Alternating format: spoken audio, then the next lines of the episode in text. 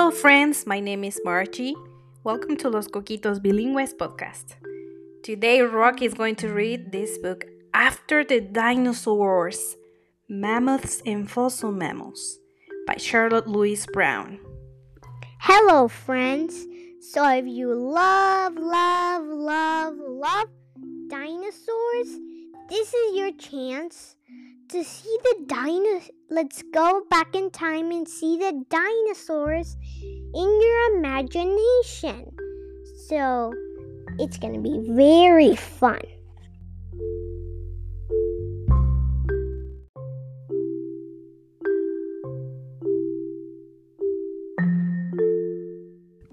Long, long ago, dinosaurs lived everywhere, but they were not alone. Small furry animals called mammals lived with the dinosaurs. The mammals were different from the dinosaurs. The mammals were very small. Instead of scaly skin, the mammals had hair. Mother mammals fed their babies milk. Mother dinosaurs did not. Dinosaurs and mammals lived together for millions of years. The dinosaurs grew bigger and bigger, but the mammals stayed small. When the dinosaurs died, the mammals survived millions of years past. The mammals grew larger. Some of these mammals looked like animals alive today and some of these mammals looked very strange. Woolly mammoth. You say it like this woolly mammoth. Woolly mammoths looked like hairy elephants. They lived where it was very cold.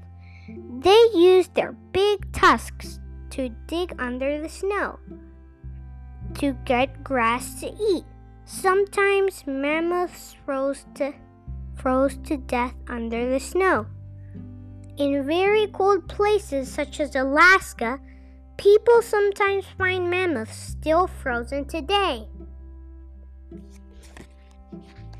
Smilodon. You say it like this Smilodon. Smilodon is also called the saber-toothed tiger its teeth were as sharp as knives and longer than your hand. It ate meat. It hid until the animal came close. Then it jumped on the animal and ate it. Glyptodon, Glyptodon. You say it like this Glyptodon. Glyptodon was the size of a small car. It was covered with bony skin from head to tail. Some glyptodons had a bony club at the end of their tails. They were not fast, but they never had to run away from anything. Basilosaurus. You say it like this Basilosaurus. Basilosaurus was an early whale. It looked like a little like a sea serpent. It had a long, thin body and lots of sharp teeth. It ate fish. Platybelodon. You say it like this Platybelodon. Platybelodon was as big as an elephant. Its front teeth were as big as shovels. They were sh- shaped like shovels too. Platybelodon dug up plants to eat with its shovel like teeth. Hyracotherium. You say it like this Hyracotherium. Hyracotherium was the ancestor of all horses, but it was much smaller than the horses of today. It was the size of a small dog. It was too small to run fast. It was too small to protect itself. It had to hide so it didn't get eaten. Andrewsarchus. You say it like this Andrewsarchus. Andrewsarchus had jaws that were as long that were longer than your arm. It had lots of strong teeth. Andrewsarchus ate other animals. It ate all the meat, then it crushed the bones and ate them too.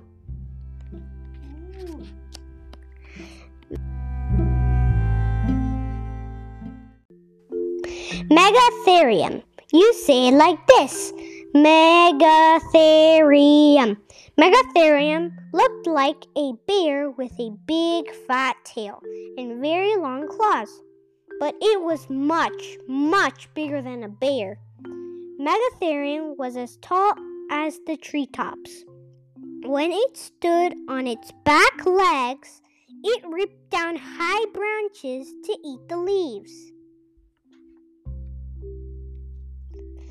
Macrauchenia. You say it like this.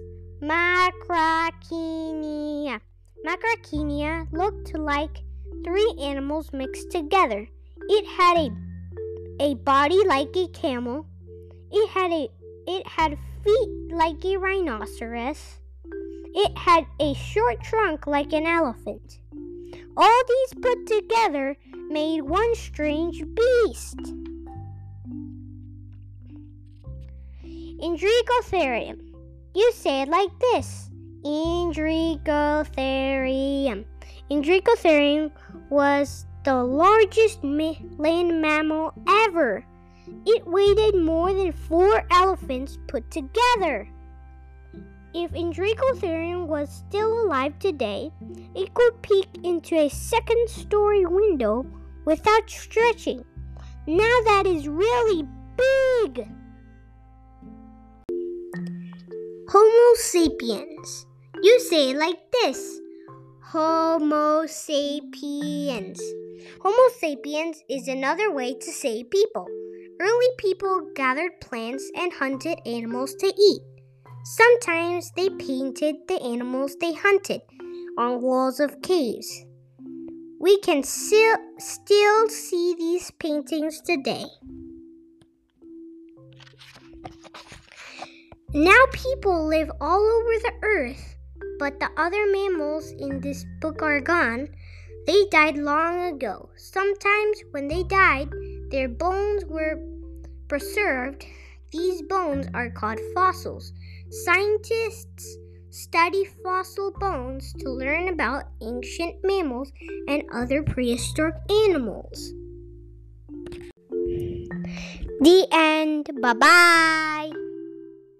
En colorín colorado, este libro se ha acabado. El que se quede sentado, se queda pegado. And if you like this story, please send us an email to loscoquitosb at gmail. It's also in the description of this podcast. Send us an email and let us know what's your favorite book story and why, and also where are you listening from.